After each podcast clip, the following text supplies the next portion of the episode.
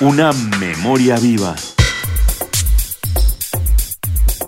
El conocimiento universitario más allá del salón de clases. Una memoria viva. UNAM.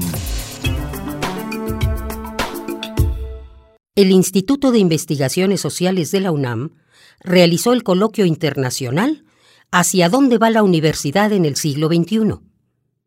En dicha actividad, llevada a cabo en el auditorio Jorge Carpizo, se discutieron temas relacionados con tendencias educativas, organización y política de la máxima casa de estudios. De acuerdo con la Real Academia Española, la hegemonía es la supremacía que un Estado ejerce sobre otros. Cuando este concepto se aplica a la normatividad universitaria, adquiere matices dados por el contexto social y político en el que se enmarca. Sobre este tema nos habla el investigador Imanol Ordórica Sacristán. En la mesa de discusión también participó Adrián Acosta Silva, de la Universidad de Guadalajara.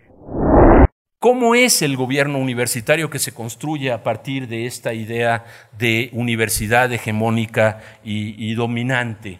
Es una universidad en la cual hay una articulación arriba entre el ejercicio del poder a nivel gubernamental y los grupos internos que ejercen el poder en la universidad y que lo han ejercido históricamente. En América Latina es tan tremendo que en muchas universidades, y esto en México es notable, se puede hacer la genealogía de las familias que dominan las universidades. En la Universidad de Adrián todos se apellidan Padilla, ha habido cuántos rectores, cuatro o cinco rectores que son Padilla y forman parte de un grupo político universitario que se llamaba el Grupo Universidad. Pero aquí en esta Universidad Nacional todos son hijos, sobrinos o de alguna manera descendientes indirectos del doctor Ignacio Chávez, el gran grupo de poder que se constituyó para la formación de la ley orgánica de 1945.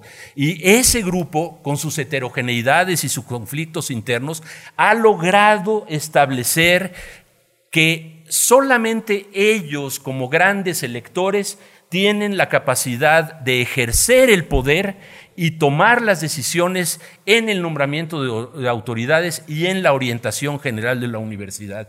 Y lo hacen a través, uno, de una enorme burocratización de la universidad en donde se ha establecido no lo que dice ahí gestión, sino gerencialismo, la importancia de las castas burocráticas a la cual ahora yo pertenezco, que estamos por encima de los únicos actores esenciales de la universidad, que son estudiantes y profesores. Todos los demás somos absolutamente prescindibles. La preponderancia de las autoridades individuales sobre las autoridades colegiadas, la concentración del poder en las decisiones en grupos profesionales de ingenieros o médicos que incluso desde fuera de la universidad tienen mucha capacidad de intervenir sobre las decisiones fundamentales de la institución con el consecuente debilitamiento histórico de la autonomía universitaria, en donde hay un discurso paradójico. Se acusa muchas veces a actores sociales universitarios de debilitar la autonomía cuando estos actores se han expresado en conflicto o desacuerdo con las decisiones de las autoridades de la universidad, sin asumir que las formas de gobierno hoy en muchas de nuestras universidades tan concentradas de poder son el espacio ideal para que grupos desde el mercado y desde el aparato político del Estado, a lo que llamamos gobierno, tengan una influencia decisoria sobre el rumbo de las instituciones. Imanol Ordorica Sacristán es investigador titular C de tiempo completo del Instituto de Investigaciones Económicas. Es profesor de los posgrados de Estudios Políticos y Sociales, Estudios Latinoamericanos y de Pedagogía. Es director general de Evaluación Institucional de la UNAM miembro del Sistema Nacional de Investigadores y de la Academia Mexicana de Ciencias. Una memoria viva. El conocimiento universitario más allá del salón de clases.